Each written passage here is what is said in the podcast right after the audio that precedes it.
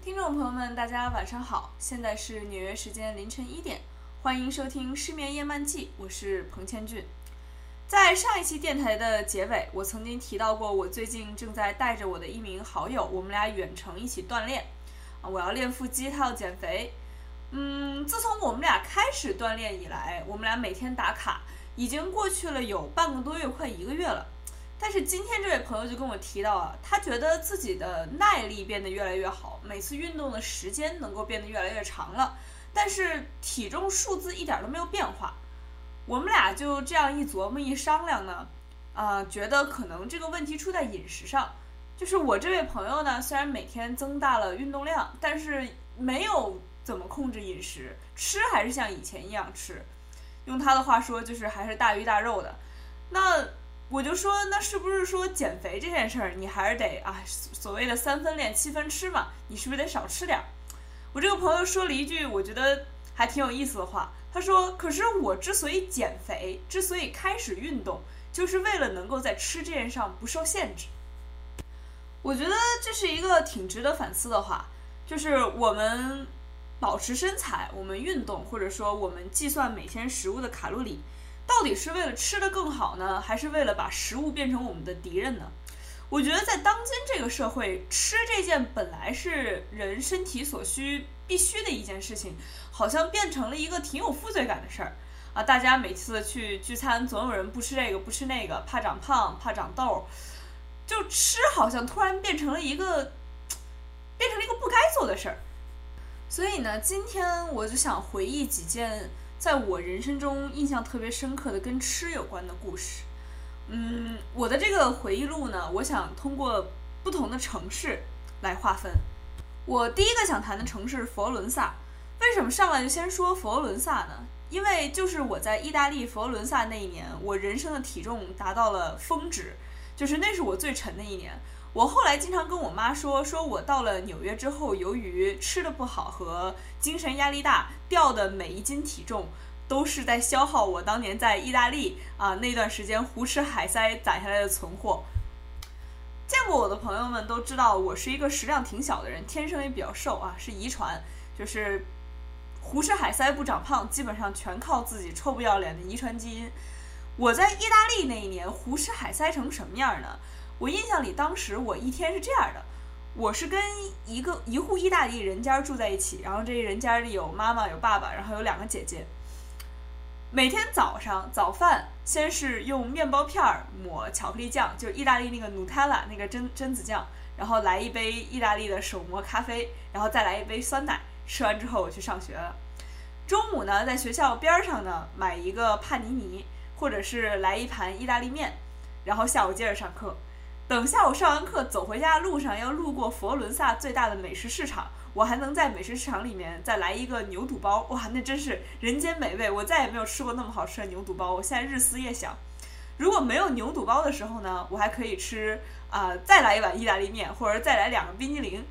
当时我还记得那个美食广场里有一家有一家店叫 Pequeno，就是为什么不的意思。然后这家店做的蜂蜜芝麻味的冰激凌是手打的，巨好吃。这还是下午呢，然后我从这个美食广场离开之后回到家，回到家呢，一般我住家的妈妈会上来给我拿两个意大利的橙子。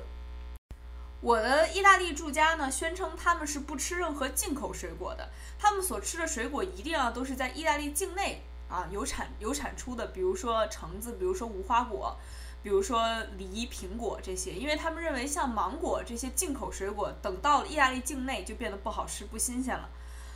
然后呢，他们给我们吃的就是这种血橙，就是切开里面，里面是红的，就像人的鲜血一样。然后下午就是刚吃完牛肚包，然后再来两个橙子，然后我就回屋写作业了。回屋写作业写到晚上七点半到八点的时候，妈妈就过来敲我的门，表示开饭了。然后我们家的晚饭一般来说会有两道菜。前面有一道汤，这个汤里面有的是那种放意大利的小面疙瘩的汤，然后有的就是鱼汤或者是蘑菇汤，然后第二道视情况而定，有的时候会给一人烤一张披萨，就一人吃一整张披萨。当时我刚到意大利的时候，所有人看到街上的人聚餐，一人面前一张披萨，都说他们怎么这么能吃？我们聚餐都是所有人分一张披萨的。然后我在意大利待了一段时间之后，自己也开始能够一个人在一顿饭里干掉一整张披萨了。然后有的时候没有披萨的时候，也会有什么炖肉啊，然后或者是啊饼啊，或者是 pasta 呀，嗯，每天都吃的特别丰盛。我们这个意大利住家家里有一只特别肥的猫，那可能是我人生见过最肥的猫。呃，那只猫胖到它我下午午睡的时候，它爬到我的胸口会把我憋醒。就是我不是因为感到有东西到到我的胸口我才醒的，而是因为我真的上不来气儿，我就醒了。啊，这只猫然后在吃饭的时候会过来要向我们要披萨吃，但是我们住家表示它太胖了，不能再给它吃披萨了。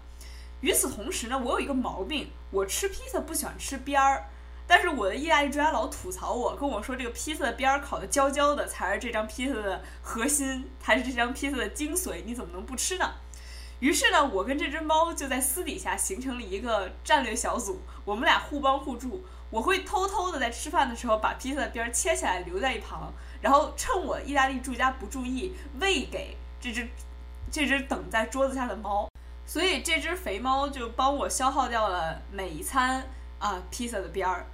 吃完披萨，吃完主菜或者是炖牛肉这些，还有一道甜品啊。我们当时会有提拉米苏啊，然后会也有冰激凌啊。注意啊，这已经是我今天吃的第三个冰激凌了啊。然后还会有一些小蛋糕啊，意大利的小点心啊。那一年我的意大利住家每天都在抱怨我太瘦了，让我多吃点儿。然后他们成功的就让在我。离开意大利之前，把我喂成了一个球。即使我的意大利住家如此精心的养育我，嗯，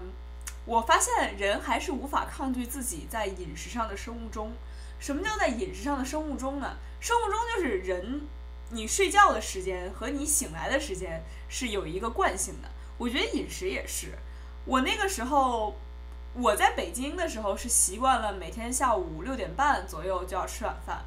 但是我这个意大利住家不是，这个意大利住家一般都是晚上八点钟，差不多所有人开始吃饭。所以即使我下午啊在美食广场吃了好多东西，每天到了六点半，我在写作业那会儿，还会觉得自己饿得在那个屋子里团团转，就等着我的住家妈妈来敲我的门，叫我去吃晚饭。我们家吃晚饭的时候会看一个意大利的猜谜节目，那个节目。怎么说呢？我觉得很大众、很通俗，甚至有点低俗。就是如果你让我自己闲下来的时候，我是绝对不会看这种节目的。但是莫名的，就是当你一家人一起看的时候，然后你们用意大利语在旁边吐槽的时候，你会觉得这个节目怎么那么有意思？嗯，我们这顿晚饭有的时候能从八点吃到晚上十点半，所以真的就是晚餐是这个家庭的特别重要的一个仪式。说完了意大利呢，我想来说说巴黎。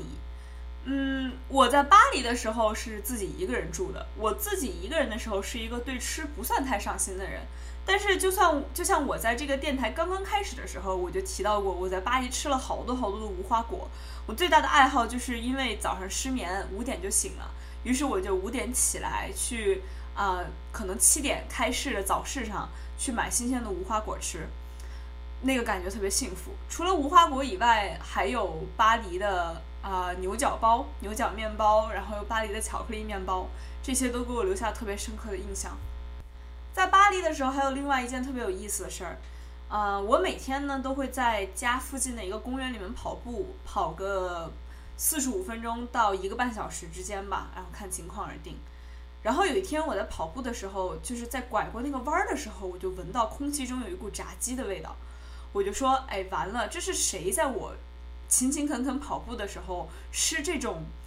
大油的食物，这种香味四溢的食物？啊然后我就转过那个弯儿，然后发现在一个长椅上放着一盒啊，像是麦乐鸡吧，就炸的喷香金黄的炸鸡。然后这个炸鸡盒两边坐着一男一女，是一对小情侣，他们俩正在一人一口的往对方的嘴里面喂炸鸡。我当时跑着步，一个单身狗，觉得自己受到暴击，我都不知道在那个时刻是那个炸鸡更让我心塞，还是那个情侣互相喂饭这件事情更让我心塞。而且那个那个公园其实不算特别大，所以我大概十分钟就会转完一圈儿，也就是我十分钟左右就会再路过那个地那个长椅一次，然后他们俩就一直在那儿，就这样我跑完了整整四十五分钟的步，然后大概转了四到五圈，然后每一次都看到他们俩，他们俩就。用一种很同情的眼光看着我，以至于后来我看网上的研究说，说人谈了恋爱之后会变胖，因为好像是你多巴胺的分泌，然后会导致你吃的更多，然后一对相爱的人越是相爱，他们俩互相之间增重就越就越高。每然后每次跟人讲这个理论的时候，我都会想起我在巴黎的这件事儿，就是这个护卫炸鸡的小情侣。说完了巴黎呢，我就来说说纽约。纽约是。我认为我吃的比较差的地方，因为嗯，首先美国的食物就不是非常合我的胃口。不过好在呢，我们家旁边有不少的日本餐馆，然后还有一个日超，日本超市。嗯，我后来跟我朋友说，我觉得我在纽约的命都是这些日本人给的。就是如果没有这个日本超市的话，我觉得我可能大学就辍学了，我可能根本读不下去。就今天吧，我今天上午还在家给自己蒸了一。整条鳗鱼，然后这个鳗鱼就是刷好酱了，从日本超市里买回来的。我还记得去年，呃，对，差不多是去年的时候，我曾经有过一段，嗯，可以说是心情的低谷吧。然后当时觉得整个人状态特别差，特别抑郁，然后在纽约过得也不好，然后瘦了很多。然后期末考试的时候，正好我有一个在威斯康星住着的一个可以说是哥哥这样的一个人。他要从威斯康星的一个大学的医学院毕业了，然后因为家里人都没法嗯跨过大洋去参加他的毕业典礼，所以大家就说要不你去参加他的毕业典礼吧。于是我就在他那里住小住了两三天。我这个哥哥是个特别会吃、特别会做饭的人，我印象很深刻。当时我坐飞机降落在威斯康星的时候，已经是半夜两两点多了，然后然后他来接我回到回到他家里。然后他给我，就是特别简单，用火锅丸子，然后用青菜，然后煮了一碗方便面。我当时觉得那个方便面怎么那么香啊！我当时觉得这个方便面比怎么说，比我在纽约吃到的任何拉面都要好吃。就我平时是个不爱吃方便面的人，就是我我自己从来不会买方便面回来泡着吃，然后自己总的来说也不太爱吃面食。但是我觉得那顿饭精髓就在于。你独自一个人在美国生活了好久，然后每天陷入在一种很糟糕的情绪里，吃也吃不好，睡也睡不着的。然后突然有一天，你好像到另外一个地方，然后有你认识的人在迎接你，在机场迎接你，回去给你做饭吃，哪怕就是简单的煮个方便面，那种幸福感真的是，唉，无可言喻。所以怎么说呢？就是作为一个对美食不算很有研究，平时不太琢磨吃这件事儿的人。可能对于我而言，吃更多的是跟一种家庭感，或者说一种人际关系联系在一起的。说到家庭，就不得不说回中国，说回我远在中国的祖父母，还有我的妈妈。嗯，我的童年跟我母亲见面不算非常平常，就是我们并不是说天天都能见到，因为并不住在一起。我妈妈有一段时间，大概每周。周末的时候会带我出去玩一下，然后那个时候她就会带我去吃各种当时很火的什么必胜客呀，然后和绿寿司啊，然后巴黎贝甜啊这些东西。嗯，那个时候就很期待周末。其实也不光是期待啊，能够怎么说呢，开小灶，能够吃到餐厅里的食物这件事儿，而是期待能跟妈妈见面，能跟着妈妈去逛街。嗯，而我的外公，也就是我们家负责做饭的人，他其实做饭真的非常好吃。但是我小的时候是个特别不爱吃饭的孩子，就现在的食量也不算特别大，但是小的时候真的可以说是营养不良，然后每天特别抗拒吃饭，就觉得为什么要吃饭？然后那个时候在长身体嘛，然后本来我妈也不高，我外公就特着急，我外公就每天想尽办法想要逼我吃点东西。我还记得那个时候在湖北老家。我们曾经养过一只小母鸡，这只母鸡每天会下两个新鲜鸡蛋，土鸡蛋。然后我住在湖北的时候，每天会跟着我外公去这个母鸡的笼子里面把那个鸡蛋摸出来，然后每天把这两个鸡蛋吃掉。然后我记得到了北京之后，有一段时间，每次我不爱吃饭的时候，我外公就会拿一个纸箱子，然后里面有好多鸡蛋，他会说这是这是你舅舅从湖北给你寄过来的那只母鸡生的鸡蛋。我一听是自己家的小母鸡下的，我就特别愿意吃，我就把鸡蛋都吃了。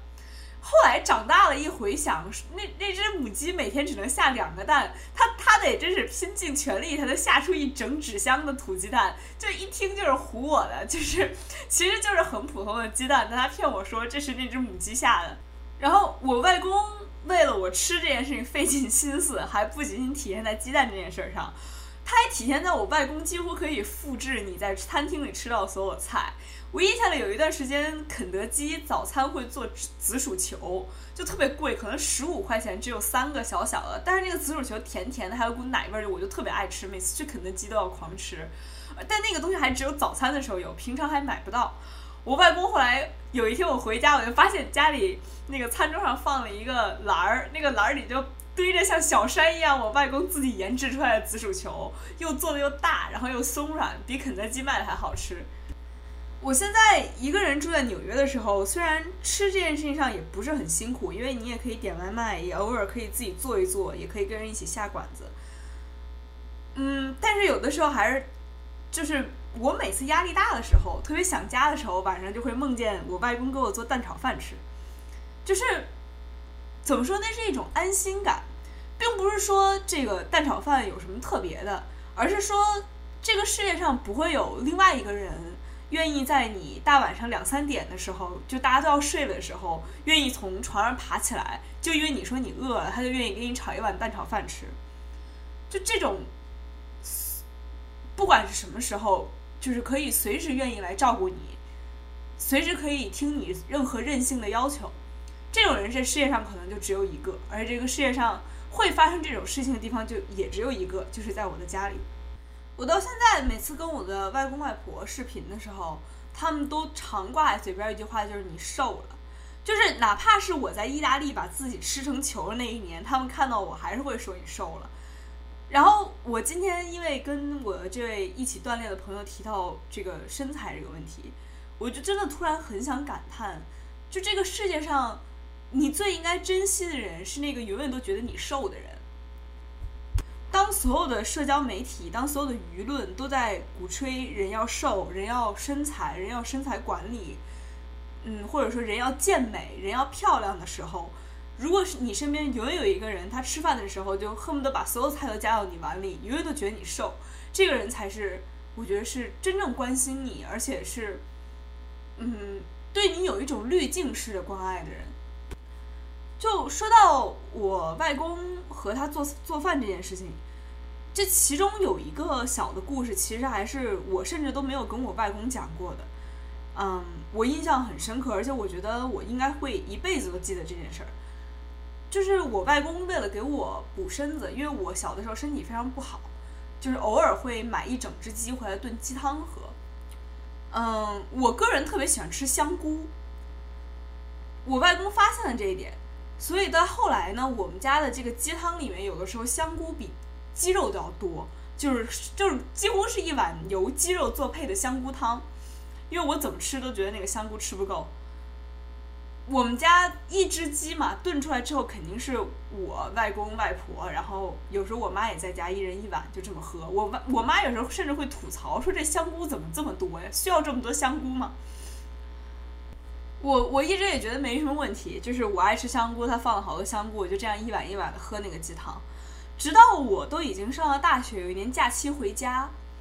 嗯，在家的时候，我外公给我盛了一碗就是香菇炖出来鸡汤，然后我我也我也盛了一碗香菇炖鸡汤，说要跟我外公说咱们一起吃，我外公这个时候特别淡淡的，就是特别平常的随口说了一句，说我不喝这个，我不爱吃香菇，就是。香菇这个食物跟其他的食物不一样，香菇有点像榴莲，爱吃的人会很爱吃，不爱吃的人真的是一点都不想碰。我身边真的就有那些闻到香菇味儿就想吐的朋友，而我喝我外公做的香菇鸡汤喝了这么长时间，我居然是到上了大学回了家我才发现，原来我外公是个不爱吃香菇的人。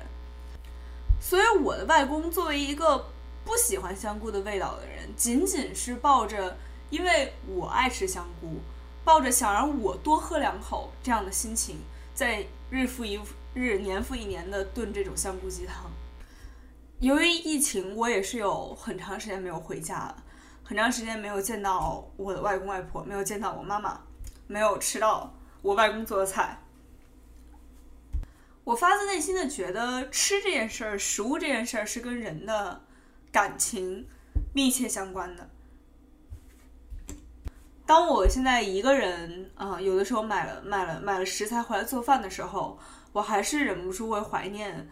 我外公给我炖鸡汤的时候，或者是我的意大利住家晚上过来敲我的门，我们一起看意大利的猜谜节目，然后一起吃晚饭的时候，这世界上写吃这件事儿的文学很多，嗯，有很多散文里多多少少会提到吃，甚至金庸的武侠小说也会提到很多菜。但是我印象最深刻的应该是有个作家叫土家野夫，他写了一本书叫《身边的江湖》，里面的。开篇写了一个他在蹲监狱的时候，在这个监狱里遇到了一个厨子的故事。这个厨子对这个土家野夫也对作者特别的好。这个作者有一天他在监狱蹲监狱的期间，他的父亲去世了。这个厨子为了安慰他，就把他晚上偷偷的叫出来。然后这个人一看，这个厨子给他做了青椒炒肉，然后还准备了二两白酒。他们俩就就着酒把这个肉吃了。这个作者就很很疑惑，因为监狱的伙食嘛，然后是很少见荤腥的，他就问这个厨子说：“这个肉你是怎么弄来的？”这厨子说：“你别管，先吃。”吃完了之后呢，那个厨子嘿嘿一笑说：“你可别怪哥哥，哥哥也是为了让你开点荤腥儿。是我听见咱们的厨房里老有老鼠的响动，昨天我下了个套，终于逮着两只肥的，这样就有了这一盘青椒炒肉。”这个作者事后想起来，其实也是感动不已。这是他在监狱里吃过最，嗯，最印象深刻的一餐。我很喜欢这个故事，因为这个故事体现了人在绝境、人在最难过的时刻，也依旧是依赖着自己的口腹之欲来来来生活的。所以，吃不应该是一个让你有负罪感、让你觉得痛苦的事情。人对待吃的态度就应该是像我那位最近这样减肥的朋友一样。我每天跑步、跳绳，我每天跟着电视里面做健身操，我就是为了让自己可以想吃什么就吃什么，可以开开心心的吃。今天凌晨一点大半夜的跟大家聊了这么一期，让大家口水直流，可能会害大家长胖几斤的话题。但是我觉得这个话题在目前这个状况下，真的是很有意义。现在这个世道这么难，我希望大家都对自己好一点。大家在隔离期间，在疫情期间都能吃点好的，然后也能抽空跟我和我的朋友一样，都能多做运动，然后让自己的身体和自己的生活都能保持在一个健康的状态。